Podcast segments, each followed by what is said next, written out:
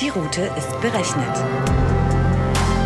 Ziel 2030.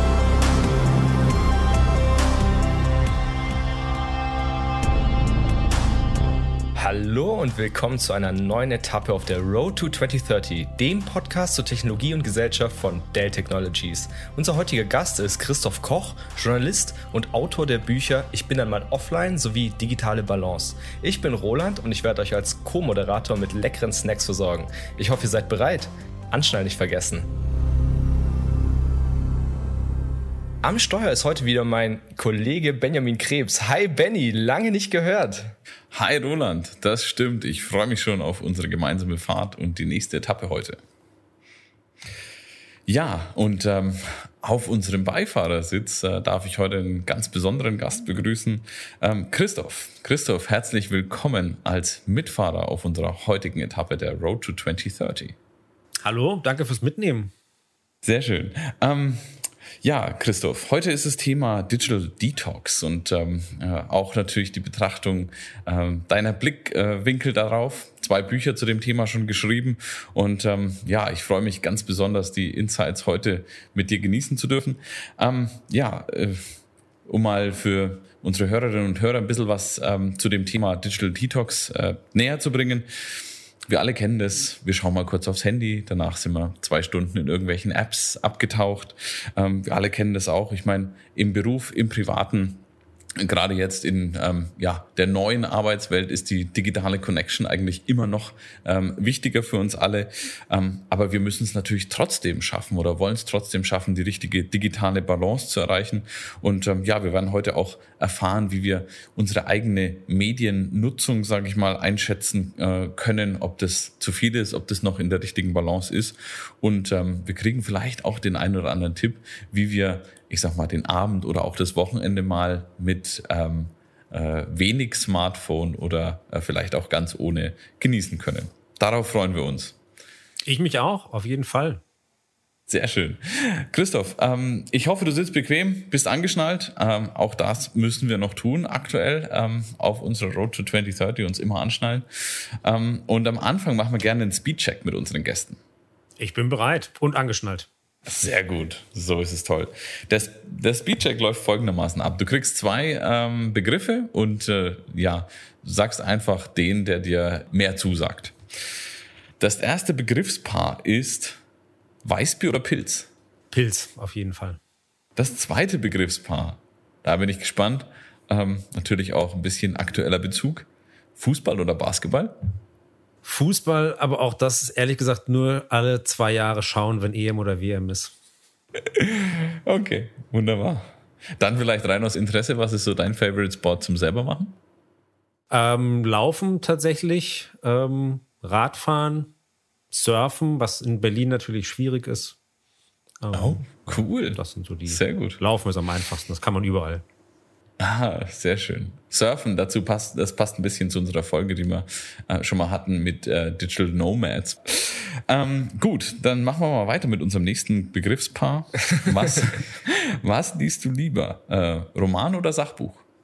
Oh, schwierig. Beruflich viele Sachbücher. Äh, privat versuche ich es dann mit Romanen auszugleichen. Von daher unentschieden. So, jetzt äh, meine Lieblingsfrage heute. Ähm, einfach als großer Asterix-Fan. Würdest du lieber mit Obelix Wildschwein essen oder mit Julia Roberts und Danny DeVito, beides prominente Veganer, ein veganes Menü kochen? Würde ich mich für das vegane Menü entscheiden. Sehr schön. Nicht nur wegen Julia Roberts, aber vielleicht auch, aber, aber auch aus ernährungstechnischen Gründen. Sehr gut. Aus Gründen für Danny DeVito. Ja. Könnte auch sein. Sehr gut. Ich glaube, Obelix mit Sicherheit auch ein interessanter Gesprächspartner ist, stelle ich mir vor. Ich denke auch, ja. Bestimmt. Sehr gut. Dann ähm, Stadt oder Land? Stadt. Und äh, dann noch klassische oder moderne Kunst? Hm, moderne Kunst. Hm, sehr gut. Super. Ähm, Vielen Dank, Christoph. Damit haben wir jetzt schon äh, so den ersten Einblick, das erste Aufwärmen, äh, den ersten Speedcheck hinter uns und unsere Hörerinnen und Hörer können sich ein bisschen was ähm, unter dir als Person auch vorstellen. Und ähm, ja, damit äh, geht's mitten rein in unser Thema heute. Ähm, dein Metier ist das geschriebene Wort und ähm, gleichzeitig bist du auch jemand, der ähm, ja diese Dinge selbst ausprobiert und Selbstversuche mag. Ähm, vielleicht könnte man dich auch den Jenke des Buches nennen.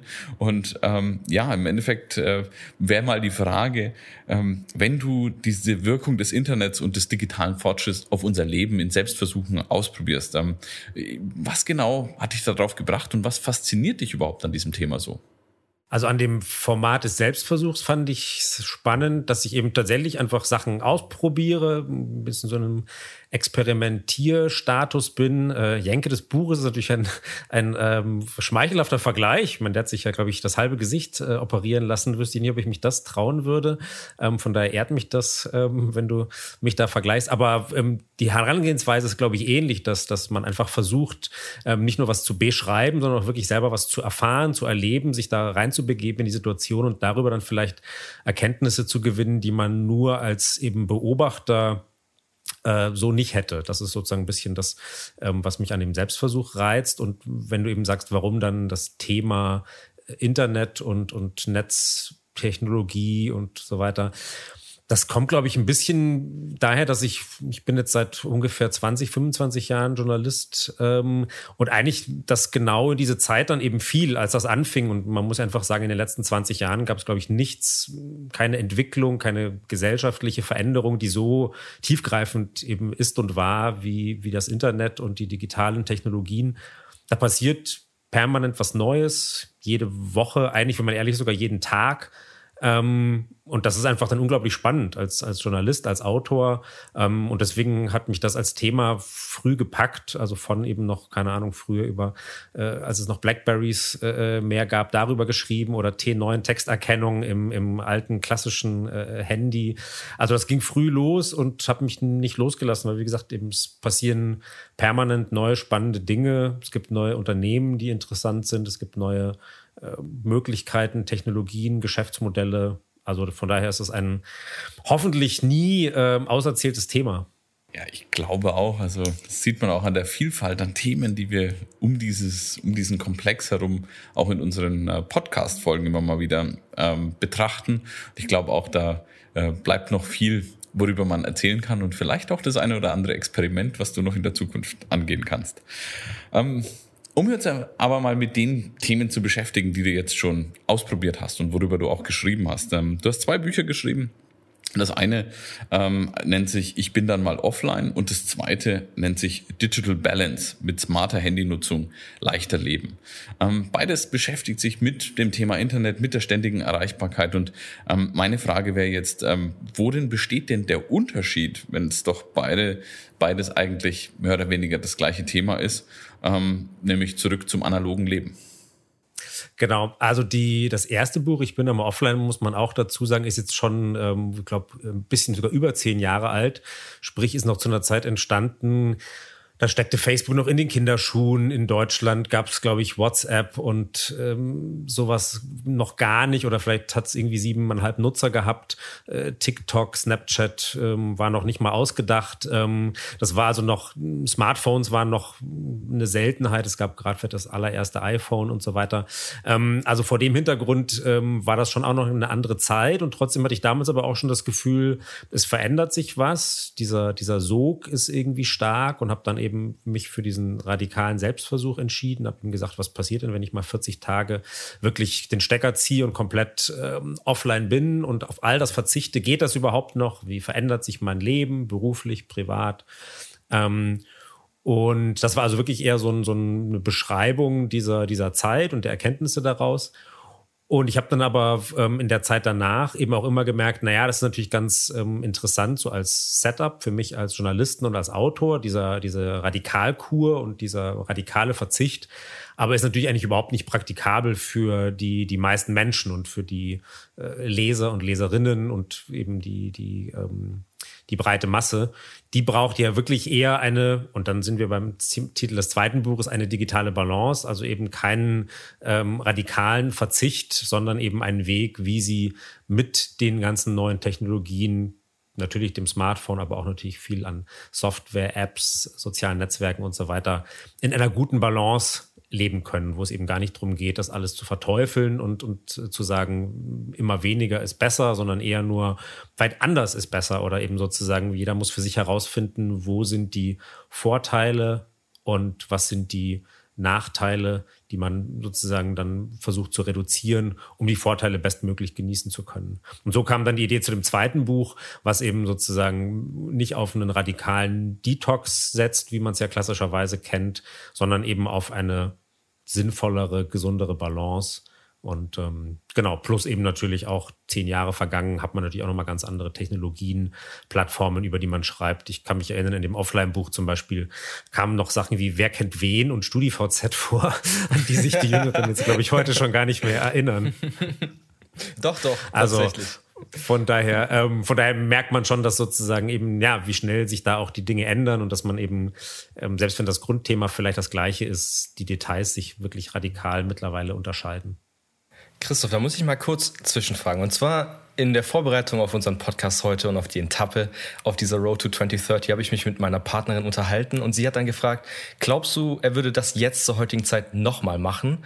Und dann habe ich auch so ein bisschen geguckt, hm, weiß ich nicht, also würdest du? Und was glaubst du, wo da dann die Grenzen wären heutzutage?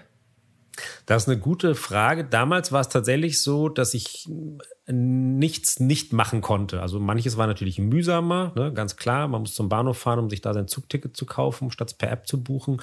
Aber es gab nichts, äh, was mir sozusagen verschlossen geblieben wäre. Und ich glaube, heute würde man viel öfter, also angefangen schon von jetzt irgendwie aktuell äh, äh, Corona-Check-ins, Testnachweise, ähm, würde man ganz schnell, ja, einfach, äh, würden einem Dinge nicht offen stehen, wenn man quasi offline ist. Ähm, das war damals noch anders. Von daher wäre jetzt so ein 40-Tage-Selbstversuch, wie ich ihn damals gemacht habe, wäre mit Sicherheit viel, viel schwerer. Also für mich persönlich, aber auch wahrscheinlich für jeden anderen. Ich versuche trotzdem, sage ich mal, kürzere Auszeiten noch irgendwie zu machen. Also ein Klassiker ist natürlich, dass man vielleicht vielleicht äh, im Urlaub, wenn man eh schon äh, sozusagen arbeitsmäßig abschalten will, dann eben das auch wirklich tut. Ich gehe zum Beispiel einmal im Jahr mit Freunden wandern in die Berge. Da hat man dann oft wirklich kein Netz auf der Hütte. Das ähm, stresst einen dann im ersten Moment, aber eigentlich, wenn man dann eine Sekunde länger drüber nachdenkt, muss ich, ey, ist eigentlich auch ganz, ganz gut.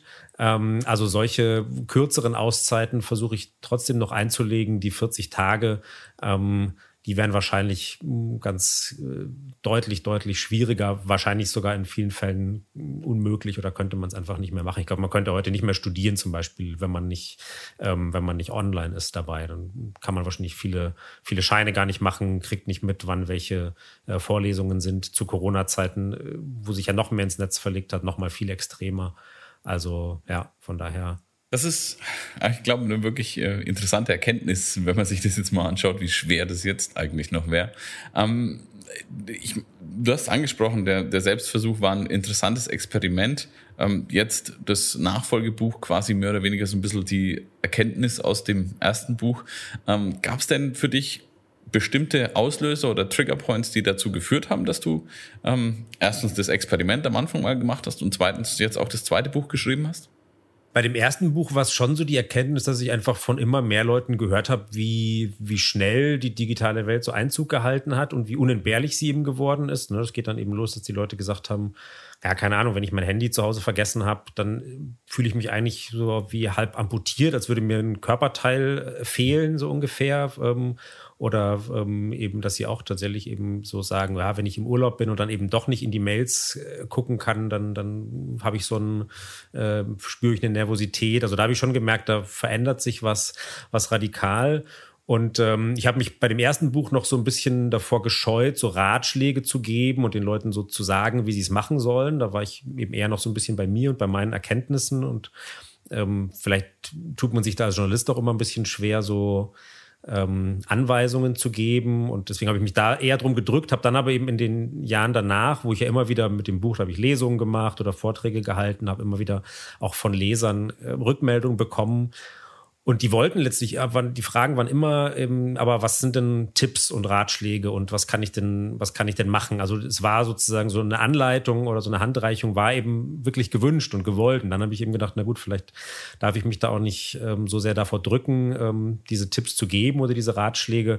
Und habe dann eben das zweite Buch, das ist jetzt wirklich sehr hands-on, eine Anleitung mit, mit Tipps. Es gibt auch so eine 30-Tage-Challenge, wo man wirklich so jeden Tag ähm, ein bisschen äh, Vorschläge und, und äh, Ratschläge bekommt und Aufgaben, die man dann abhaken kann. Also ähm, kann man ganz gut, glaube ich, auch ja, praktisch nachvollziehen. Und es gibt aber auch ein bisschen noch eine Erklärung, was passiert da eigentlich mit uns? Warum sind wir dafür so anfällig? Warum machen wir immer wieder Insta auf, ähm, obwohl wir eigentlich etwas anderes zu tun hätten? Was, was passiert da in und mit uns und ähm, woher kommt dieser Sog? Ja, sehr schön. Das ist ja eine ähm, gute Überleitung eigentlich direkt zu meiner nächsten Frage, weil ich wollte von dir wissen, also liegt es eigentlich an, an, am Internet oder an der Konnektivität an sich oder, oder ist es eine Grundneugier, die wir einfach als Menschen in uns tragen und ähm, ja, das, das Smartphone oder Internet ermöglicht das quasi nur? Ähm, ich glaube beides. Also die Grundneugier ist in uns Menschen schon, schon drin und ist, glaube ich, auch wichtig und evolutionär so gewollt. Also wir Menschen brauchen Informationen und haben immer Informationen gebraucht, um zu überleben. Ähm, also ganz früher vielleicht eben wo kann ich hingehen, wo ist es gefährlich, wo kriege ich eins auf die Rübe, wo sind, äh, wo lauern wilde Tiere, was auch immer. Ähm, und man darf, glaube ich, auch nicht vergessen, ganz lange Zeit, also eigentlich bis vor, muss man eben sagen, bis vor der flächendeckenden Einführung des Internets, eben vor plus minus vielleicht 20 Jahren, waren Informationen auch was sehr Rares und Wertvolles. Also wir mussten uns immer bemühen, Informationen zu bekommen. Ne? Also Informationen waren teuer, man musste sich eine Zeitung äh, kaufen und, und ähm, man hat Bücher, äh, Bücher wegwerfen, ist immer noch irgendwie verpönt bei den Leuten, weil sie irgendwie denken, so, nee, das kann ja noch jemand anders lesen. Also Informationen waren rar und damit wertvoll und, und ähm, es hat sich dann jetzt ja komplett gedreht. Also heute ist es ja genau andersrum. Heute muss man Informationen ja nicht mehr mühsam suchen, sondern man muss eher filtern aus so einer riesigen Masse an Informationen, die auf uns einströmt, muss man ja die Hauptarbeit ist herauszufinden, a, was davon stimmt, ne, Stichwort Fake News, äh, was davon ist quasi authentisch und, und wahr und b, was ist davon für mich relevant. Also aus all den Millionen News, die jeden Tag auf mich einprassen, die sogar vielleicht wahr sind, sind ja auch wahnsinnig viele einfach nicht relevant. Wenn ich dann irgendwie höre, so äh, klicke hier, um zu erfahren, was Promi A Böses über Promi B gesagt hat oder so, ähm, dann muss ich mich natürlich entscheiden, ist das für mich gerade irgendwie wichtig oder oder, nicht. Also das hat sich komplett gedreht. Diese, diese Neugier ist natürlich geblieben, aber eben wir sind so ein bisschen von, von Trüffelschweinen, die sich, die sich Informationen suchen müssen, ähm, ja, eben eher zu so, zu so Filtern geworden, die 99,9 Prozent draußen lassen müssen von Informationen, damit wir nicht komplett verrückt werden. Jetzt haben wir ähm, schon im Vorfeld mal ein bisschen geschnackt gehabt und du hattest mal, mit, als wir beide geschnackt haben, hast du gesagt, es gibt mittlerweile auch so Informationshorder. Was ist denn so ein Informationshorder und wie, wie laufe ich denn auch Gefahr dazu zu werden, wenn ich jetzt so viel Zeitung lese und alle News mir mittlerweile quasi überall zugänglich sind? Das fand ich tatsächlich ganz interessant bei meinen Recherchen. Ich habe ja die letzten Jahre immer wieder mich mit dem Thema beschäftigt und oft auch dann eben mit, mit ähm, Psychologen und ExpertInnen gesprochen, die sich damit auskennen, was sozusagen solche Leute dann eben tatsächlich, wenn es pathologisch wird, ähm, umtreibt, also wo sozusagen auch die Grenze verläuft zu, zu wirklich ähm, pathologischem Internetgebrauch und vielleicht eben auch Online-Sucht. Und die haben ihm auch erzählt, es gibt die unterschiedlichsten Fälle und, und Ausgestaltungen. Und sozusagen der Klassiker ist natürlich vielleicht irgendwie so der Workaholic, der irgendwie die Arbeitsmails nicht, äh, nicht lassen kann. Oder vielleicht jemand, der äh, irgendwie äh, glücksspielsüchtig ist und dann jetzt nicht mehr ins Casino geht, sondern online zockt. Aber die haben ihm auch gesagt, es gibt auch Menschen, die sozusagen süchtig sind nach wirklich Informations- sammeln und, und eben die hatten dann jemanden, der einfach Gigabytes von Dokumenten runtergeladen und gespeichert und archiviert und sortiert irgendwie hatte ohne wirklich damit etwas zu machen. Also der hatte sozusagen vielleicht mal angefangen mit irgendeinem Projekt oder einer, weiß ich ehrlich gesagt nicht mehr genau, Doktorarbeit oder was auch immer, aber hatte das schon längst verlassen, diesen, diesen Raum und hat einfach nur noch ähm, gesammelt, gesammelt und gespeichert und mehr als er je in seinem ganzen Leben hätte lesen oder sichten können ähm, und konnte aber auch nicht damit aufhören. Also und, und ähm, das fand ich eben interessant, dass ja, welche unterschiedlichen Formen dieses Schlagwort Online-Sucht, ähm, das ja wir gerne verwenden, aber ja, wie gesagt, wie unterschiedliche Ausprägungen das haben kann, das war mir vorher gar nicht so, so klar gewesen. Das ist wirklich auch was, was da kommen neue Süchte auf, die davor noch gar nicht bewusst waren. Aber jetzt sind wir auch schon ein bisschen unterwegs auf unserer Etappe und ich glaube, Benny sieht schon ein bisschen hungrig aus. Ich weiß nicht, wie es bei dir aussieht, Christoph, so einen kleinen, so einen kleinen Content-Snack. Und zwar habe ich euch einen mitgebracht und das ist eine Studie von ARD und ZDF, eine Online-Studie aus dem Jahr 2020. Und die sagt, dass der Durchschnittsdeutsche täglich fast dreieinhalb Stunden im Internet verbringt und die Zahl der Internetnutzer ist in diesem Jahr um 3,5 Millionen auf 66,4 Millionen gewachsen. Und vor allem die älteren Zielgruppen ab 60 Jahren tragen dazu bei. Was sagen denn diese Zahlen für dich aus, Christoph? Genau, nee, das deckt sich äh, absolut mit meinen Beobachtungen. Also die grundsätzliche Nutzungsdauer, die steigt weiter an. Jetzt vielleicht gerade nicht mehr so rapide, aber natürlich irgendwie mit eben dreieinhalb ähm, Stunden nähern wir uns jetzt ja auch schon einer ganzen, ganz ordentlichen Zeit. Die Smartphone-Nutzung davon wird auch nochmal immer mehr. Also der Anteil, den man davon am Smartphone verbringt versus normalem Rechner wird immer größer. Und aber, und das ist, glaube ich, das Spannende, eben die Älteren, die holen da ganz gewaltig auf. Also wir haben ja lange glaube ich, eben so das Thema Online-Sucht oder eben man hängt zu viel vor den diversen Bildschirmen ein bisschen so als junge Leute-Problem abgetan. Ne? Da gab es so den ganz klassischen Fall, so der, der männliche Teenager, der World of Warcraft spielt und darüber so die Realität aus den Augen verliert. Das war so unser, unser Klischeebild, mit dem haben wir uns ähm, irgendwie auch so ein bisschen angefreundet gehabt. Und das stimmt aber mittlerweile überhaupt nicht mehr. Also wenn man sich jetzt zum Beispiel eben auch gerade im Bereich Gaming nur als Beispiel anschaut, die erfolgreichsten Games sind mittlerweile sogenannte Casual Games, eben auf dem, auf dem Smartphone, keine Ahnung, äh, ähm, Garden, Scopes, äh, Candy Crush, solche Sachen. Das spielen eben auch Erwachsene, das spielen eben nicht mehr nur äh, irgendwie Kinder. Äh, jeder, der in einem WhatsApp-Familienchat schon mal irgendwie war, weiß, da schicken auch auf die älteren Semester am allermeisten witzige Bildchen und lustige Videos irgendwie durch die Gegend. Also die waren vielleicht, die Generation 60 plus war vielleicht eins später dran ähm, mit eben der, der Smartphone-Nutzung oder ähm, auch generell der Online-Nutzung. Aber sie haben jetzt radikal aufgeholt und sind vielleicht eben genauso hooked oder genauso gefährdet wie die Jüngeren, in manchen Fällen vielleicht sogar noch mehr. Also zumindest wird mir das oft ähm, auch irgendwie erzählt, dass die Leute dann irgendwie sagen, so, puh, seit meine Eltern oder Großeltern jetzt irgendwie ein, ein Tablet oder ein Smartphone haben, ähm, hängen die nur noch davor. Und früher haben sie mich immer geschimpft, warum ich immer auf das Ding gucke. Also ich glaube, da sind wir alle ähm, gleichermaßen anfällig. Ähm, das hat mit dem Alter irgendwie wenig zu tun, sondern die Älteren, wie gesagt, sind vielleicht eins später eingestiegen. Was ja auch grundsätzlich toll ist. Also ist ja auch erstmal schön, gerade auch nochmal Stichwort Corona, ähm, wenn Familien, die sich vielleicht nicht sehen konnten, dann halt per Zoom oder Skype oder ähm, FaceTime oder wie auch immer sich digital nah sein konnten. Das ist ja ein großes, ein großes Geschenk. Und wenn das eben auch die, die Oma oder der der Oper machen können, ist das ja grundsätzlich erstmal super. Da ist ja überhaupt nichts ähm, dagegen zu sagen, dass auch alte Leute ähm, noch das vollumfänglich nutzen. Gar keine, gar keine Frage. Absolut. Das ist ähm, wieder der perfekte Übergang eigentlich zu dem, was ich als nächstes auch mal besprechen wollte ja. mit dir, Christoph. Also das ist, äh, machst du heute ganz hervorragend. Ähm, und zwar so der nächste größere Themenkomplex, den ich mal mit dir besprechen wollte. Internet, Fluch und Segen zugleich. Und ähm, dazu wollte ich mit einem kleinen äh, Zitat von der Webseite vom Bundesgesundheitsministerium anfangen. Und zwar geht das Seit über zehn Jahren wird auch eine exzessive Computer- und vor allem Internetnutzung beobachtet, die mit einer Abhängigkeitsstörung verglichen wird.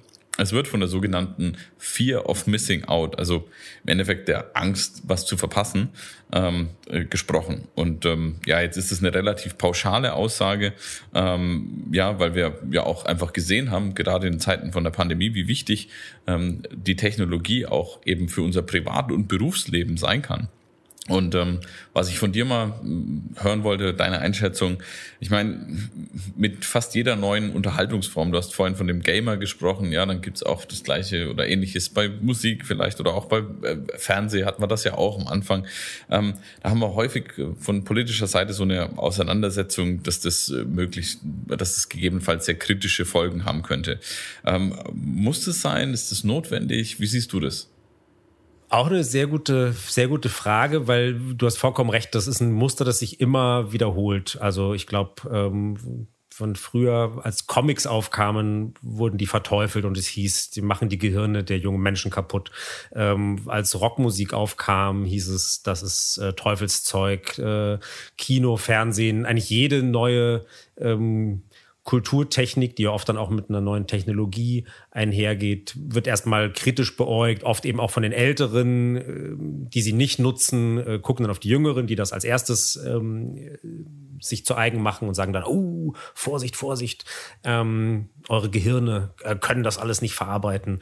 Und rückblickend lacht man sich natürlich tot und sagt, oh Gott, ja, Comics, äh, wo soll da die Gefahr gewesen sein? Oder äh, die Beatles, äh, wie schlimm kann es gewesen sein? Aber zur damaligen Zeit ähm, haben die Leute Angst. Und genau, und deswegen liegt es natürlich nahe, dass man auch ein bisschen denkt, naja, wenn da jetzt gewarnt wird, dann ist das auch wieder so eine Überreaktion. In manchen Fällen stimmt das vielleicht auch. Und ich glaube, man muss wirklich ganz stark differenzieren zwischen den, den Arten von Nutzung. Also es ist, glaube ich, ganz, ganz schwierig, einfach eben zu sagen, so, wer am Tag äh, mehr als so und so viele Stunden ins Smartphone schaut, ist süchtig oder ist gefährdet oder macht was falsch.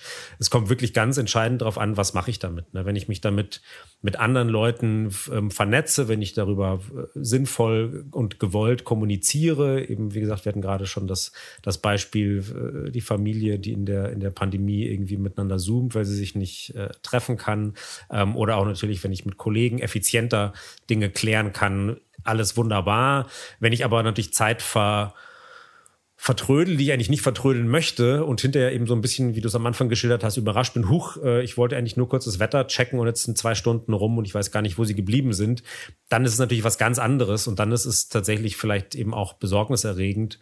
Und ähm, wo, glaube ich, der Unterschied eben zu den Comics und den Beatles und was auch immer irgendwie liegt, ist, dass wir schon natürlich sehen müssen, dass viele von den oder eigentlich fast alle der größten Unternehmen momentan weltweit ähm, ihr Geld damit verdienen, dass wir mehr Zeit mit diesen Geräten und Apps und so weiter verbringen. Ne? Also bei Google und Facebook ist es wirklich eins zu eins über die Werbefinanzierung. Da ist wirklich jede Minute, die wir mehr auf YouTube oder auf Insta oder Facebook oder wo auch immer verbringen, ist einfach Geld. Ähm, bei anderen ist es ein bisschen vielleicht um die, um die Ecke. Ähm, aber trotzdem, und dann, das bedeutet natürlich, dass sozusagen die, schlausten und bestbezahlten Menschen unserer Generation daran arbeiten, uns möglichst lange vor Netflix auf dieser, auf Spotify, auf YouTube, äh, wo auch immer zu, ähm, dass wir die Zeit da verbringen. Und ähm, das ist eben natürlich der Unterschied zu früher. Also als wer auch immer ähm, das Telefon erfunden hat, ähm, der hat dann nicht noch äh, sozusagen so lange das Telefon optimiert, bis wir möglichst lang äh, äh, nicht auflegen oder möglichst lang telefonieren oder möglichst oft Leute anrufen, sondern ähm, das war dann ein bisschen egal. Also wenn ich ein Telefon habe und es nie benutze, dann war das der dem, dem Erfinder des Telefons auch ein bisschen Wurst. Ähm, also das ist, glaube ich, schon so ein Unterschied, dass ganz viele Unternehmen ein wirkliches Interesse daran haben, dass unsere Nutzung immer weiter steigt. Ja, okay, das ist natürlich, also äh, absolut, das ist ein interessanter Aspekt, den ich jetzt so in der Form nicht betrachtet habe, aber da hast du natürlich recht. Ähm, wenn wir uns das ein bisschen genauer angucken, ähm, dann gibt es ja eigentlich ich sag mal so zwei äh, vielleicht Hauptausprägungen dessen, warum Menschen Zeit im Internet verbringen. Das eine ist so dieses Informationsthema, ja, so das, was wir vorhin angesprochen haben, Fear of Missing Out, ja, verpasse ich irgendwas, was da draußen in der Welt passiert. Und das zweite ist äh, das Thema Selbstbestätigung. Gerade Social Media sorgt man, glaube ich, viel oder sorgt viel dafür, dass man quasi versucht dann auch über Likes und so weiter eben Selbstbestätigung zu erfahren. Aus deiner Sicht äh, zum einen, was ist die, die, die größere Gefahr? Und zum anderen, ja, woher kommt es und wie viel Abhängigkeitspotenzial besteht da wirklich? Ich glaube, das greift beides so ein bisschen ineinander, beziehungsweise ergänzt sich vielleicht auch. Ne? Diese, diese Neugier, über die wir gesprochen haben, das ist ja oft eher das passive Konsumieren. Also ich schaue bei Twitter oder Facebook oder in die sozialen Netzwerke rein, um zu sehen, was ist so los. Oder ich, äh, ich google Dinge, um was zu erfahren oder ähm, was auch immer. Ähm, das ist sozusagen eher, ja, wie gesagt, äh, passives Konsumieren.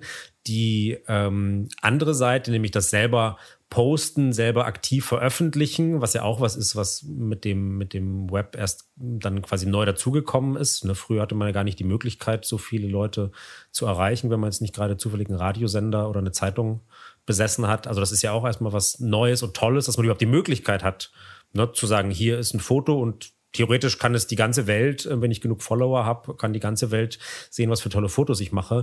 Ist ja eigentlich erstmal eine schöne Sache. Wenn ich aber mein Selbstvertrauen und mein Selbstwertgefühl dann daraus ziehe, und das ist natürlich tendenziell vielleicht dann doch bei jungen Leuten eher eine Gefahr als bei, als bei Älteren, dann wird es natürlich schwierig, weil ähm, grundsätzlich auch da ist es evolutionär und psychologisch erstmal sinnvoll, dass ich sozusagen die Bestätigung meines, meines Stammes, also quasi der anderen Menschen um mich herum suche, dass mir die wichtig ist. Das ist gut. Also früher, wenn man ganz äh, platt gesagt verhungert, wenn mir meine Gruppe mir nicht wohlgesonnen ist. Allein habe ich keine Chance. Also, dass der Mensch so ein soziales Wesen ist, das hat schon alles seinen Sinn.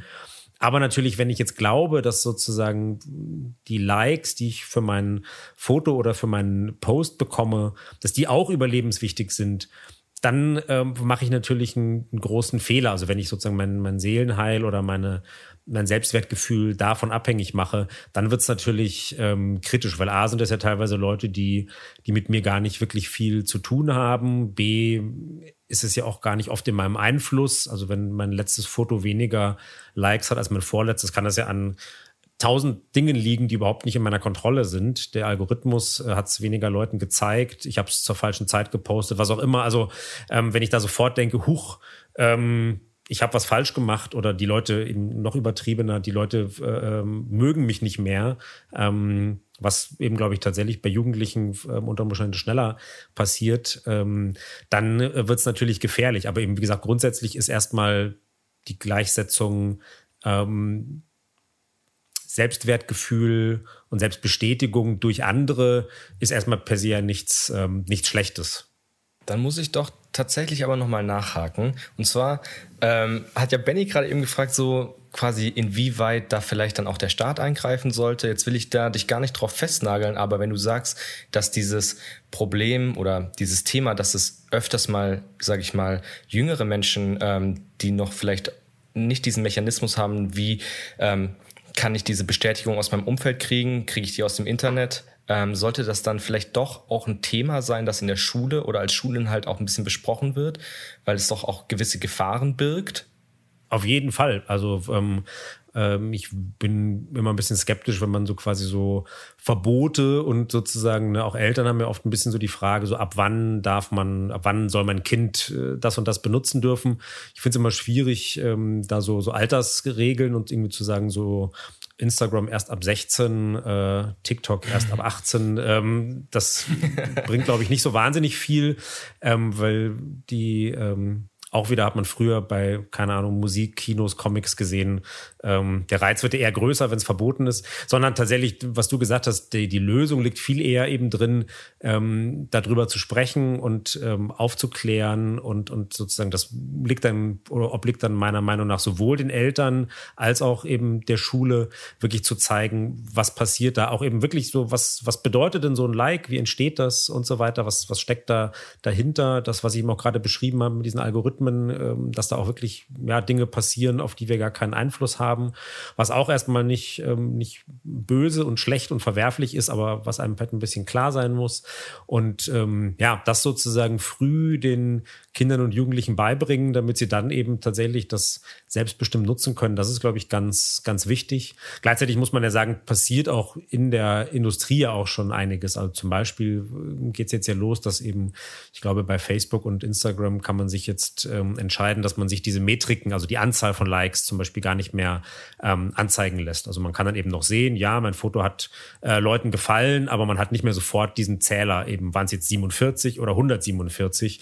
Ähm, und das kann ja schon mal so ein bisschen den Druck und die Vergleichbarkeit und eben auch den, ja, den Zwang, es müssen irgendwie mehr werden oder ich muss brauche mehr als irgendwie mein bester Freund oder ich brauche mehr als gestern, ähm, ein bisschen reduzieren. Und das, ähm, ja, da gibt es eben auch schon erste, erste Trends, die das erkennen und ein bisschen sagen, vielleicht ähm, sind weniger solche Zahlen und Metriken vielleicht sogar dann auch hilfreich.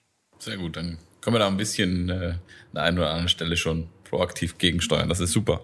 Ähm, du hast ja in deinem Buch Digital Balance, du hast vorhin gesagt, auch einen oder anderen Tipp ähm, mitgegeben. Äh, einer der Tipps, wie wir vielleicht auch öfter mal eine Pause von der Online-Welt einlegen können, äh, ist sich eine hässliche Handyhülle anzuschaffen. Was steckt denn da dahinter? Genau, das ist natürlich zugegebenermaßen schon einer der eher ähm, kurioseren Tipps, vielleicht für die ganz harten Härtefälle. Da ist die Idee eben dahinter, dass wenn ich als jetzt hartgesottener Bayern-Fan zum Beispiel mir eine BVB-Hülle kaufe oder umgekehrt, ähm, ich zumindest schon mal in der Öffentlichkeit sie, das Teil dann vielleicht nicht ganz so oft äh, raushole oder eine kleine Hemmung ähm, irgendwie habe. Und manchmal reicht es ja schon, so kleine Reibungsflächen ähm, einzustreuen. Ja, also man sieht, du hast ja da viele Gedanken gemacht. Das ist, ähm, das ist cool. Ähm, jetzt ist es ja auch so, wir haben es vorhin schon mal ganz kurz angesprochen, wir erleben es auch ähm, tagtäglich. Bei uns ist ja äh, das Thema Connection und online zu sein auch einfach Teil des Berufsalltags. Also das heißt, wir sind äh, connected äh, beruflich, wir sind connected dann wieder privat, um mit Menschen, Familien in Kontakt zu bleiben. Ähm, Jetzt ist natürlich immer noch das Offline-Leben auch ein wichtiger Bestandteil. Aber dadurch, dass Arbeit und Privatleben immer mehr online passieren, auch jetzt in Zeiten der Pandemie, wird es vielleicht noch schwieriger, sich zu disconnecten. Was ist da ähm, aus deiner Sicht die, die, beste Balance oder wie kann man das hinbekommen, dass man eben diese Balance ähm, ja, behält?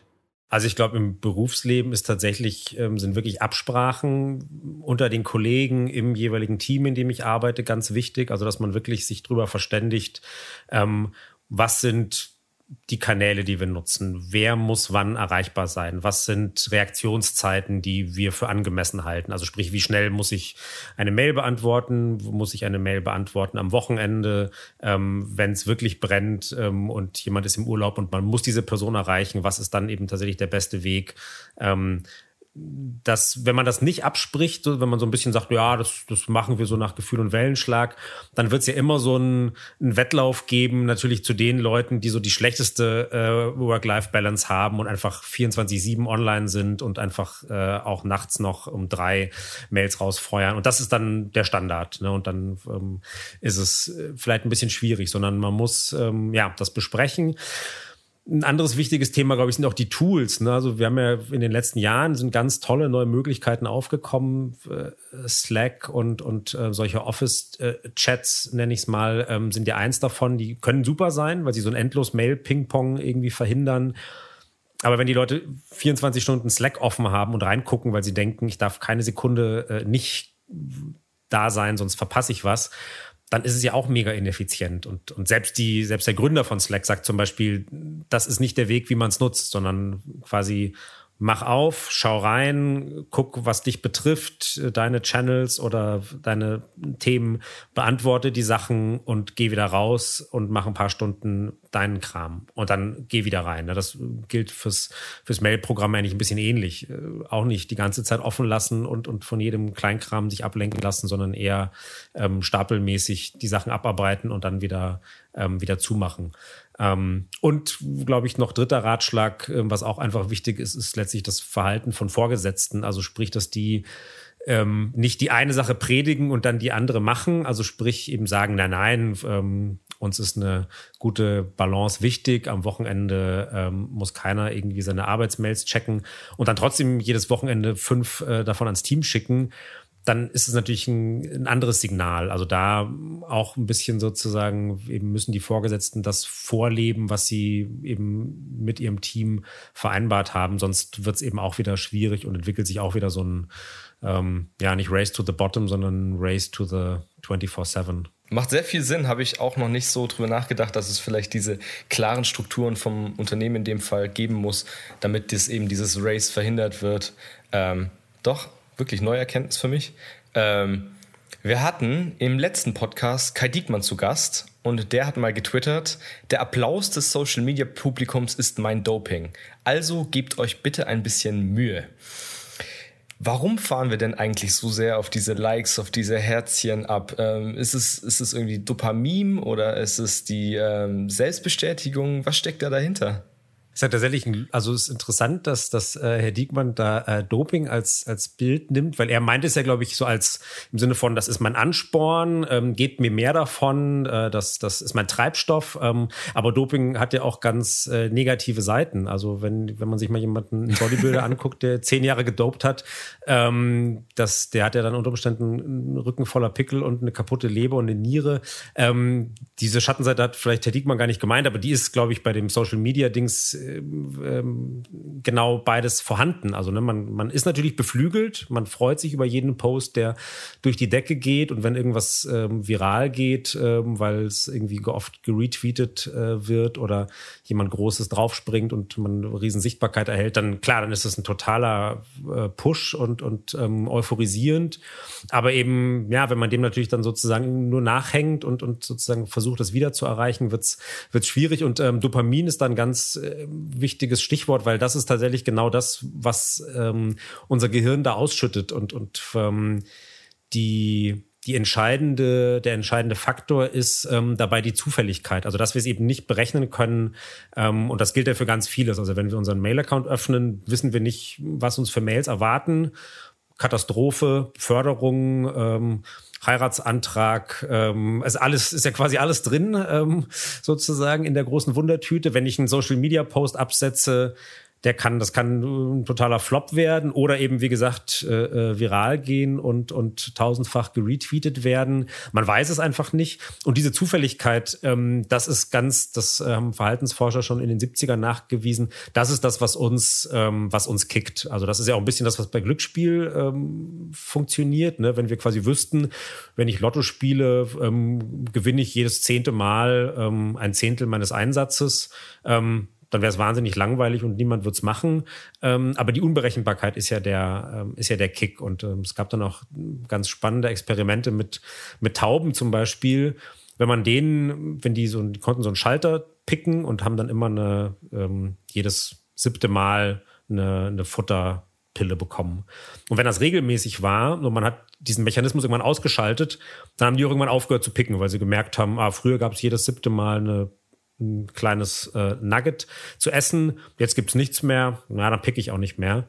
Wenn man das vorher aber ähm, zufällig gemacht hat, also sprich auch gesagt hat, naja, du pickst halt auch zehnmal und es kommt nix, aber beim elften Mal kommen gleich drei oder vier ähm, und dann kommt wieder lange nix. Und also so, wenn das eben zufällig war und die Belohnungen variiert ähm, wurden, dann konnte man diesen Mechanismus ausschalten und die Tauben haben trotzdem nie aufgehört zu picken. Also es war sozusagen, dann waren die hooked, weil sie eben dieses Unberechenbare und Ungleichmäßige ähm, und wie gesagt, das funktioniert bei uns genauso. Das, ähm, das ist das, was ähm, das Dopamin viel, viel stärker auslöst ähm, bei uns im Gehirn. Und Dopamin ist eben, wissen ja die meisten, äh, ist sozusagen das, was einfach positive Assoziationen auslöst. Haben wir bei gutem Essen, haben wir beim Sex, haben wir bei Kokain, haben wir bei äh, all diesen Sachen, die eben toll sind, aber auch sofort den Impuls auslösen, will ich mehr, will ich öfter und eben, ja, zu viel ist dann auch wiederum in den allermeisten Fällen nicht gut.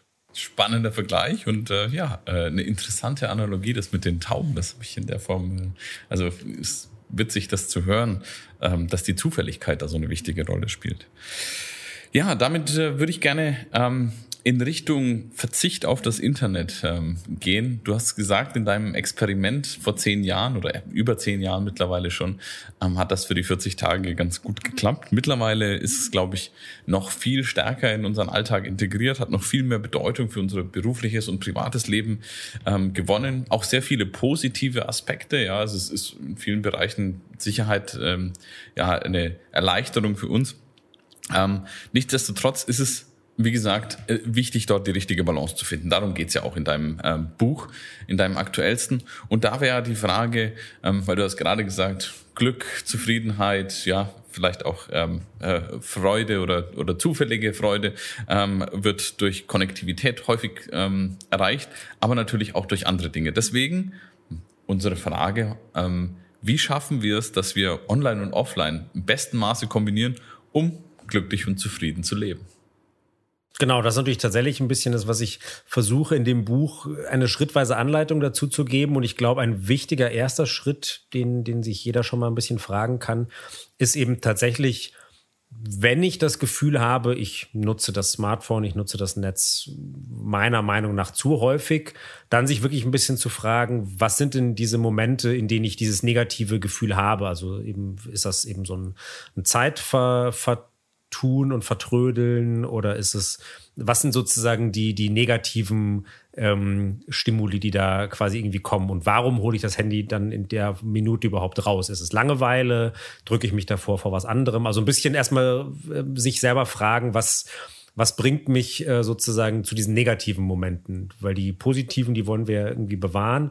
Und, ähm, und wenn man dann so ein bisschen rausgefunden hat, okay, eben wie gesagt, ich nutze das dann häufig eben, äh, keine Ahnung, eben um Selbstbestätigung zu bekommen oder aus Langeweile, ähm, sich dann natürlich ein bisschen zu überlegen, was könnten denn alternative Quellen sein, um dieses Problem oder diesen Wunsch in mir sozusagen zu, zu lösen. Und ähm, das sind dann ja auch wiederum individuell sehr, sehr unterschiedliche Sachen. Ne? Wenn es eben um das Thema eben äh, Zeitvertrödeln irgendwie geht, dann kann man sich vielleicht irgendwie überlegen, okay, wie kann ich, wie kann ich verhindern, dass ich so, so geistlos und, und, und unkontrolliert immer mehr Zeit verbringe. Wenn es um Selbstbestätigung geht, kann ich mich fragen, was könnten denn andere Wege sein, mir die zu holen, wenn es darum geht, ich suche die Verbindung zu anderen Menschen, dann eben auch äh, sozusagen, okay, vielleicht äh, welchen, äh, welchen Freund, welche Freundin könnte ich mal wieder anrufen und, und in echt treffen, was ja mittlerweile zum Glück gerade wieder ein bisschen äh, besser möglich ist, war ja lange, war ja lange schwierig. Aber so diese, diese Fragen ähm, sich zu stellen, das ist, glaube ich, ein ganz, das ist wichtiger als ähm, jetzt so Minuten zu zählen oder, oder sozusagen zu gucken, ist meine, ist meine Nutzung im, im grünen Bereich oder nicht, sondern eher, ja, wie gesagt, ein bisschen zu schauen, wo, ähm, was, was suche ich da und genau, und wie kann ich es vielleicht anders finden. Okay, cool. Und ähm, dat, damit zusammenhängend würde mich auch interessieren, weil ich meine, ursprünglich war es ja mal Digital Detox oder eben offline, ja, vor elf Jahren. Mittlerweile bist du bei Digital Balance angelangt. Ähm, warum ist das besser? Genau, das war ja auch so ein bisschen der, der, die Erkenntnis oder der Erkenntnisprozess, den ich da selber durchlaufen habe. Ähm, und ich vergleiche es gerne ein bisschen mit dem, äh, mit dem Essen, wo wir ja auch mittlerweile gelernt haben, dass so eine Radikaldiät ähm, klar, die kann vielleicht in Notfällen irgendwie auch mal eine gute Idee sein, aber eigentlich löst sie das Problem nicht richtig. Also wenn ich mich schlecht irgendwie ernähre und dann vier Wochen lang oder wie lange auch immer dann nur noch irgendwie Gemüsesuppe trinke und hinterher aber wieder genauso weiter futter wie vorher, dann wird das nicht viel, dann wird es nicht viel bewirken. Schlimmstenfalls ist es hinterher sogar noch äh, schlimmer als vorher, weil ich dann versuche, das irgendwie auszugleichen oder eben diese Zeit, in der ich so gelitten habe, ähm, wieder wieder äh, rückgängig zu machen. Sondern eigentlich muss ich mir auch überlegen, was ist denn eine gute Ernährung, die mich trotzdem äh, froh macht oder mit der ich gut leben kann, die mich, die mich äh, zufriedenstellt, äh, wo ich das Gefühl habe, ich, ich esse gut und, und fühle mich wohl. Und aber sie ist eben auch im Idealfall äh, gesund und vernünftig und, und ähm, tut, mir, tut mir gut. Und ich glaube, so ähnlich ist es eben auch mit, dem, mit der Frage nach dem Digital Detox, eben mal zu sagen, so, ey, ich mache jetzt ein, ein Wochenende so ein Retreat oder, oder eben äh, im noch krasseren Fall, ich mache jetzt irgendwie hier eine Woche oder vier Wochen oder wie lange auch immer äh, komplett Verzicht und dann aber hinterher geht's wieder so weiter wie vorher bringt, glaube ich, wenig bis gar nichts, ähm, sondern eben eher sollte man sich ein bisschen grundsätzlicher fragen, welche Weichen will ich denn langfristig anders stellen? Und dann heißt es ja auch gar nicht, dass man dann auf alles verzichten muss, sondern vielleicht geht es ja eher so ein bisschen drum von den ganzen sozialen Netzwerken, welches ist denn vielleicht das eine, das ich am, am besten und am gewinnbringendsten finde und das nutze ich weiter und die anderen zwei oder drei, die mich eher stressen oder die mir eher negative Gefühle bereiten, die lasse ich sein oder so. Ähm, oder keine Ahnung, ein Tipp, den ich gut finde und gerne gebe, ist auch ein bisschen vielleicht so smartphone-freie Zonen in der Wohnung zu schaffen. Halt irgendwie zu sagen, so okay, im Schlafzimmer ähm, oder am Esstisch ähm, da muss es vielleicht nicht sein. Und da verbanne ich das so ein bisschen und da ist dann auch kein Ladekabel und diese ganzen Dinge, ähm, sondern das, das wohnt irgendwo, wo ich nicht permanent bin. So solche eben, ja, Umstellungen, die dann aber einfach ab da für immer gelten und nicht so jetzt vier Wochen äh, Augen zu und durch und hinterher ist es wieder vorbei. Das ist, glaube ich, viel, viel sinnvoller und, und nachhaltiger als eben so eine Crash, Crash-Diät. Ähm, ja. Ja, das erfordert aber auch ganz schön viel äh, Ehrlichkeit mit sich selbst. Ich habe das tatsächlich mal ähm, im Internet gesehen, dass äh, ein Freundeskreis äh, das so geschrieben hat, dass sie alle ihr Handy quasi umgedreht auf den Tisch legen und der, der es als erstes umdreht, der zahlt dann. Ähm, vielleicht auch eine Möglichkeit, zumindest mal so in sozialen Umfeld ein bisschen äh, den Druck zu erhöhen. Ähm, das ist ein genau. guter, guter Trick auf jeden Fall. Und ähm, ja, konnte ich mir gut vorstellen, dass das, dass das äh, wirkt und dann eben nicht dann alle am Tisch sitzen und in ihr Smartphone gucken, sondern dass die, äh, das Gespräch und die Diskussion vielleicht äh, ein bisschen länger lebendig bleibt. Das stimmt. Ja, laut einer Bitkom-Studie, ähm, einer Bitkom-Research-Studie sogar, im Jahr 2021 möchte jeder zehnte ähm, Bürger in Deutschland im Jahr 2021 zeitweise auf digitale Medien verzichten. Jetzt hast du ja schon gesagt, so, ich meine, das gibt so kleine Retreats. Ähm, ich stelle mir das immer so ein bisschen vor wie so ein Eremit oder man geht so ins Kloster, damit man dann auch, vielleicht hat das Kloster auch keinen Empfang, wäre natürlich gut. Ähm, aber das Bewusstsein ist ja eigentlich schon geschärft laut dieser Studie, dass Menschen zu viel Internet, zu viel Medien konsumieren ähm, oder doch nicht. Das ist eine gute Frage und das ist ja wahrscheinlich auch dann ein bisschen Ansichtssache, wenn man, du hast jetzt gesagt, ne, jeder Zehnte möchte da zumindest zeitweise darauf verzichten. Ne, jetzt weiß man nicht, sind das die richtigen zehn Prozent? Also sind das wirklich die, die ein Problem haben? Dann wäre es ja gut, ne? Dann, dann hätte man genau die getroffen. Ähm, vielleicht sind das aber auch welche, die, die haben, bei denen ist eigentlich, die haben das gut im Griff, weil davon gibt es ja auch wahnsinnig viele, muss man sagen. Die meisten äh, Leute sind ja, haben ja da eine okaye Balance. Ähm, sozusagen, das, ähm, das wäre spannend und vielleicht sind sind die, die wirklich ein Problem haben, eben die, die das äh, am krassesten abstreiten und sagen so, ah nee, äh, auf keinen Fall muss ich mal darauf verzichten. Ich, ähm, das ist eben die, die große Frage. Aber grundsätzlich ist es natürlich schon so, dass die, das Bewusstsein sich dafür ähm, entwickelt hat und entwickelt. Natürlich auch ein bisschen durch Gespräche, wie wir es jetzt irgendwie hier führen, ne, dass das einfach ein Thema geworden ist. Ähm, und, und eben auch, ich habe es vorher schon kurz angesprochen, die, die, ähm, die Industrie und die Hersteller da ja schon auch drauf reagieren. Und eben man kann jetzt mittlerweile in eigentlich allen neuen Smartphones, kann man, ohne dass man irgendwas extra installieren müsste, kann man sein eigenes Nutzungsverhalten ähm, sich anschauen, wenn einen das interessiert. Ne? Man kann sehen, wie oft nutze ich es, wie lang, wie oft entsperre ich es am Tag, welche Apps nutze ich wie häufig, welche Apps führen dazu, dass ich es irgendwie äh, entsperre. Also man hat äh, onboard sozusagen schon eine sehr gute ähm, Statistik, um erstmal über was über sich selbst zu erfahren, wenn man das möchte. Aber, ne, aber das muss man ja auch, das, das musste es erstmal geben. Früher war das äh, gar nicht Blick. so einfach rauszufinden, genau. Ähm, gleichzeitig gibt es auch immer mehr äh, Funktionen, um eben äh, so Sachen wie so Focus Time und so weiter, also dass man eben sich bewusst ein bisschen einschränkt, dass man eben sagt, ja, ich nutze das äh, Gerät, aber vielleicht eben nur für bestimmte Dinge, ich blende gewisse andere Sachen aus. Ähm, Ne, das, das wird gerade immer mehr. Also ähm, ich glaube auf beiden Seiten, sowohl bei den Konsumenten als auch bei den, bei den Machern und Herstellern, ähm, hat sich da der Blick geändert und gibt es ein Bewusstsein dafür. Und das ist, ist ja erstmal super positiv, weil eben, wie gesagt, es gibt Leute, die, die da anfälliger sind und die das mehr brauchen.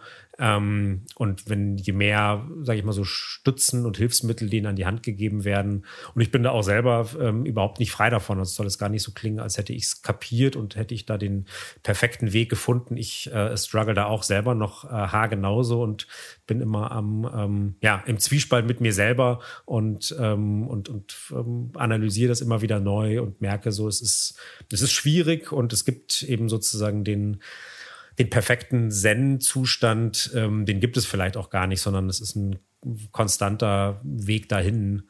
Und ähm, ja, wie gesagt, je mehr Möglichkeiten man da hat, das zu, zu steuern, umso besser ist es ja erstmal.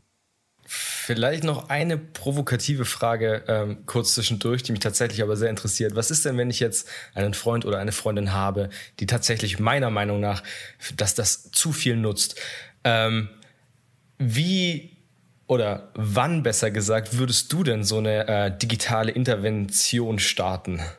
Gute, gute Frage. Also ich, ich erwische mich selber auch immer dabei, dass ich das bei anderen Leuten schlimmer finde als bei mir selbst. Also sozusagen so, die anderen Leute gucken dauernd ins Handy. Ich gucke nur rein, wenn es richtig, richtig wichtig ist. Und das denkt wahrscheinlich jeder von sich. Deswegen ist es quasi, hat man immer so einen, so einen Blick so, oh, warum kann er denn nicht mal fünf Minuten das Ding aus der Hand legen? Ja, ich muss, ich muss, ich muss jetzt ja gerade reingucken. Geht ja nicht anders. Ne? Also das ist, glaube ich, schon so eine Verzerrung, die man, die man da hat und der man sich bewusst sein muss. Ähm, ich glaube aber, wenn das, äh, und es gibt dann ja schon irgendwie Fälle, wo man vielleicht sagt, nee, es ist ähm, relativ eindeutig, ähm, ich glaube, ich würde es dann nicht in dem Moment ähm, ansprechen, sozusagen, weil dann hat man immer so einen Reflex eben, ja, aber jetzt gerade muss ich halt gucken, wie Deutschland gespielt hat oder ich muss gucken, wann die nächste U-Bahn fährt. Ähm, dann hat man immer sozusagen, ist man immer in dem, in dem Moment und ich würde es tatsächlich mal versuchen, vielleicht ähm, in einer in der berühmten ruhigen Minute anzusprechen und eben dann auch ein bisschen diese Fragen zu stellen, so was, was sind die Auslöser, was ist die, das darunterliegende Bedürfnis, ähm, warum ähm, ist das dann in dem Augenblick so wichtig und wichtiger als alles andere? Ähm, und dann, ja, und vielleicht auch ein bisschen noch sich selber mit einbeziehen und eben auch sagen, dass man das auch kennt und nicht aus so einer Warte, ich mach's richtig, der andere macht's falsch, ähm, zu, zu sprechen, weil da wird natürlich sehr schnell gemauert und zugemacht.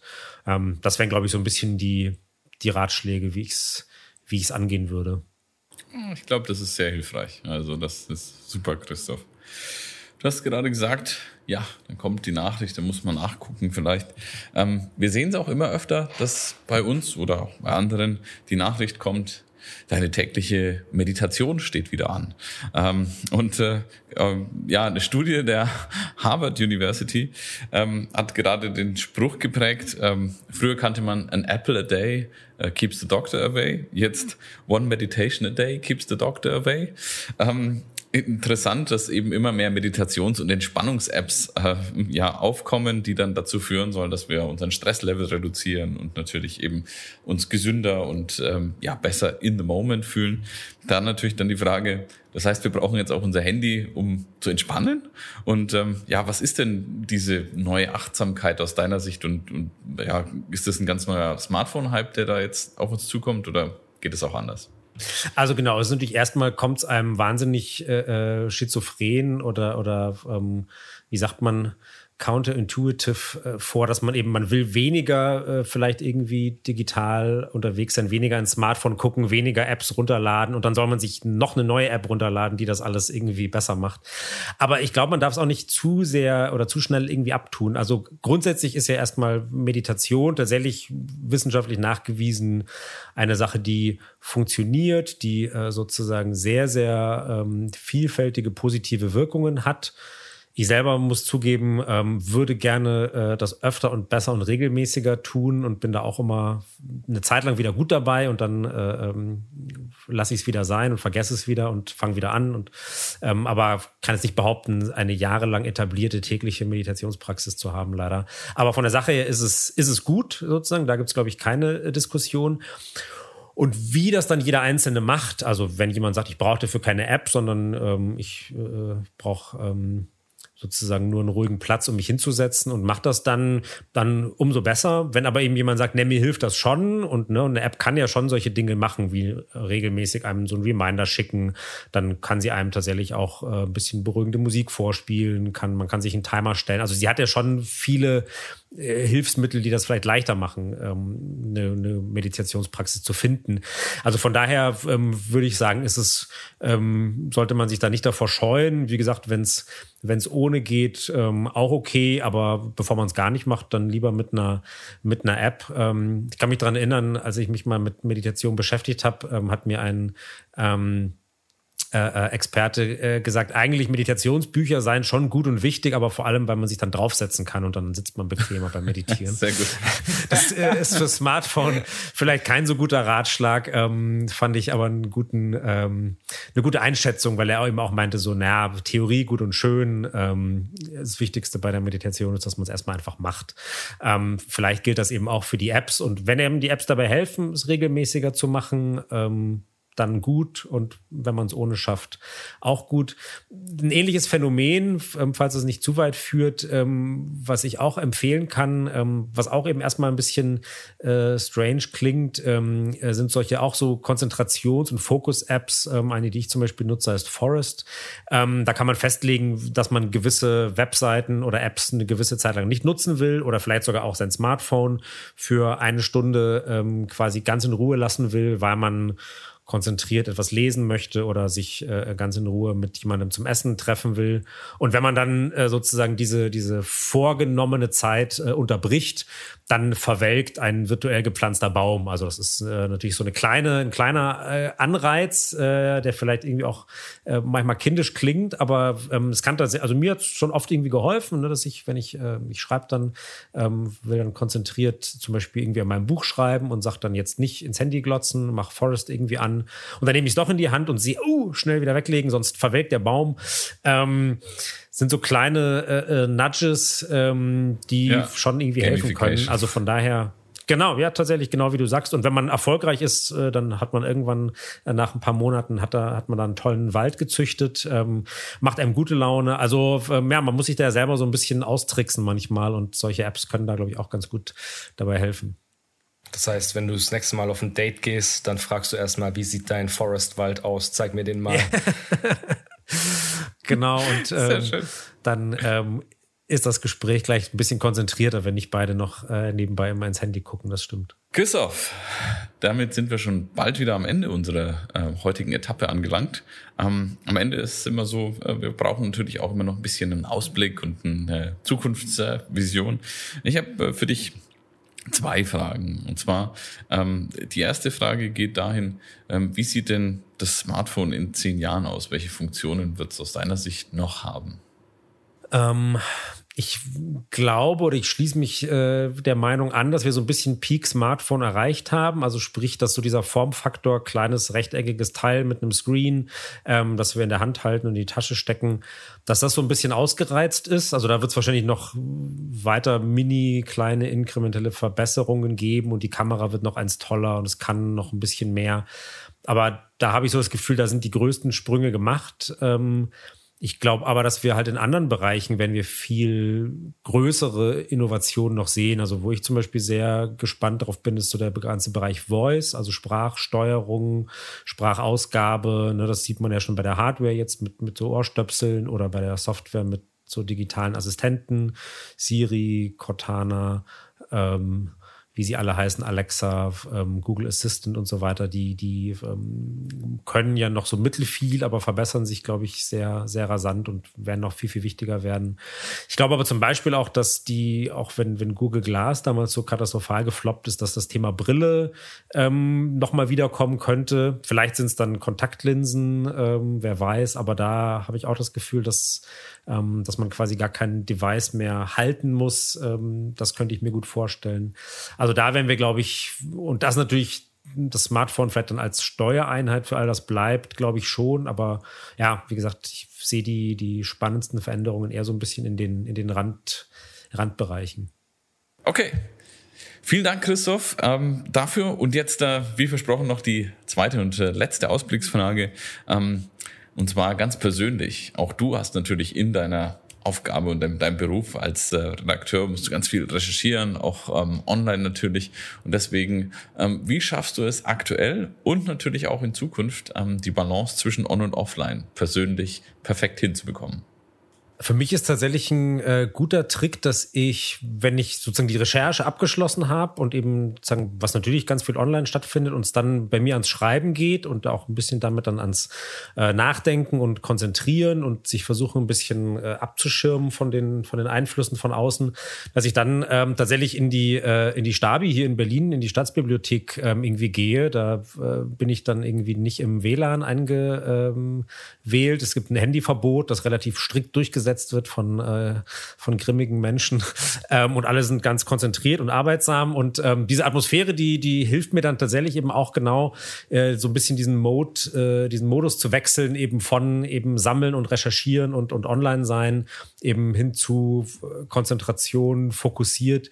Und ähm, ist natürlich klar, dass jetzt nicht jeder äh, immer den. Und wenn ich dann mittags nach Hause gehe und dann ähm, habe ich tatsächlich meistens mehr geschrieben, als ich zu Hause am ganzen Tag schaffen würde. Und dann mache ich nachmittags halt noch eben E-Mails beantworten, die bis dahin so aufgelaufen sind und so weiter. Ähm, ist natürlich klar, dass das nicht jeder ähm, jetzt den halben Tag immer in die äh, Bibliothek fahren kann, um da äh, ganz konzentriert äh, vor sich hinzuwerkeln. Aber trotzdem diesen Grundgedanken, nämlich irgendwie zu sagen, sich bewusst zu entscheiden, wann lasse ich ähm, sozusagen das, das Incoming, also so die Nachrichten, Mails, Messages, was auch immer, ähm, wann lasse ich die morgens an mich ran, ähm, sei es privat zu Hause ähm, oder dann vielleicht auch im Büro die erste Stunde oder so, ähm, diese Entscheidung bewusst zu treffen und eben sozusagen, okay, ähm, wann will ich diesen, diesen Switch quasi machen, das ist, glaube ich, ein ganz ähm, entscheidender ähm, Tipp oder ein Hinweis, den ich gerne gebe, oder wenn ich sage, wenn es eine Sache gibt, die ich so äh, als Ratschlag mitgeben darf, dann eben wirklich so überleg mal, ob du, keine Ahnung, die erste Stunde oder die ersten zwei Stunden des Tages voll konzentriert an der Sache arbeitest, die deine Priorität sind und erst dann eben deinen Mail-Account aufmachst und äh, guckst, weil meistens sind ja, wenn man ehrlich ist, die Sachen, die dann reinkommen, sind die Prioritäten von anderen Leuten.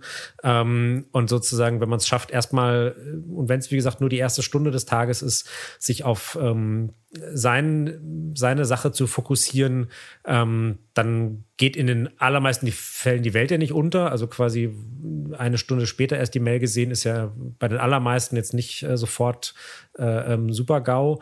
Ähm, aber eben man hat vielleicht schon viel geschafft, was eben sonst ähm, am Ende des Tages äh, runterfällt. Also was ich in den letzten Jahren immer wieder gehört habe, war eben der Satz, ich bin den ganzen Tag online und bin den ganzen Tag am Machen und arbeite den ganzen Tag und habe am Ende trotzdem die eine Sache, die ich unbedingt machen wollte, nicht geschafft. Ne? Und ähm, wenn man das äh, sozusagen ein bisschen äh, auf den Kopf stellt und vielleicht mit dieser Sache anfängt und erst dann ähm, eben, ja, keine Ahnung, Slack äh, aufmacht, die Mails anschaut, ähm, die Messenger ähm, checkt, dann ähm, ist vielleicht viel gewonnen. Das wäre so die, die eine Sache und die gilt natürlich wahrscheinlich in der Zukunft noch umso stärker und umso mehr.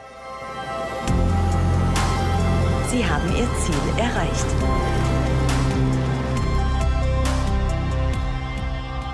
Perfekt. Vielen lieben Dank, Christoph. Ähm, ja, das hat mir echt Spaß gemacht. Das war eine tolle Etappe. Sind wir am Ziel angekommen. Ja, und heute haben wir ähm, gelernt, wie man ja auch mit zehn Jahren Abstand zwei Bücher schreiben kann, die wirklich toll miteinander connected sind, wobei das eine aus der Experimentierlust und Erfahrungen entstanden ist und das andere dann die eigentlichen Tipps, die alle Freunde und Bekannte dann von dir haben wollten, enthält. Und ähm, ja, was unsere Urinstinkte wie Neugier, das Sammlergehen und auch die Stammesbestätigung damit zu tun haben, dass Digitalunternehmen eigentlich den Dollar ähm, für jede Minute Online-Zeit verdienen und warum das in ungute Situationen führen kann. Auch darüber haben wir gesprochen. Und dann haben wir auch darüber gesprochen, wie wir mit einer vielleicht ähm, interessanten äh, Trickkiste, nämlich BVB oder Bayernhülle, je nachdem, ähm, welchen Fußballverein man bevorzugt, vielleicht äh, den einen oder anderen Trick ähm, anwenden kann, um dann nicht online zu sein oder aber auch, ähm, wie man in Richtung Ernährungsumstellung denkt, statt den Jojo-Effekt der Diät äh, zu verfallen. Auch darüber haben wir gesprochen. Auch über das Kuriosum, wie eine Meditations-App vielleicht dazu führen kann, dass wir unser Digitalkonsum runterfahren und natürlich auch das Stresslevel und ähm, auch wie ein digitaler Wald uns dabei unterstützen kann. Auch das war eine schöne Analogie, fand ich. Und am Ende ähm, sind wir zu dem Tipp gekommen, dass wir doch unsere eigenen Prioritäten als erstes mal setzen sollten, bevor wir uns fremd diktieren lassen. Und für den einen oder die andere kann auch eine Bibliothek dabei helfen. Von daher vielen Dank, ähm, Christoph. Hat mir sehr viel Spaß gemacht, wieder ganz viel gelernt und ähm, ja, freue mich auf äh, weiteres von dir zu hören und zu sehen, auch in Zukunft. Ich danke fürs Mitnehmen. Danke, dass ich mit euch mitfahren durfte. War eine spannende Etappe. Ich habe viel äh, gesehen aus dem Fenster und ähm, hat Spaß gemacht. Und ich hoffe, ihr ähm, nehmt mich das nächste Mal, wenn ich am Straßenrand stehe, wieder mit. Sehr gerne. Damit sind wir heute leider schon wieder am Ende unseres Technologiedialogs. Vielen Dank nochmal an unseren heutigen Mitfahrer Christoph für die spannenden Ein- und auch Ausblicke. Und ihr wollt bestimmt den nächsten Podcast nicht verpassen. Ihr findet uns auf Spotify, Apple Podcast, Deezer, Soundcloud, YouTube und natürlich in der Dell Technologies Mediathek. Und wenn euch die Folge genauso gefallen hat wie Benny und mir, dann würden wir uns sehr freuen, wenn ihr uns abonniert und eine kleine Bewertung da lasst. In der nächsten Folge dann sprechen wir über das Thema Digital Food und Urban Farming. Ich freue mich auf euch. Bleibt angeschnallt. Ciao.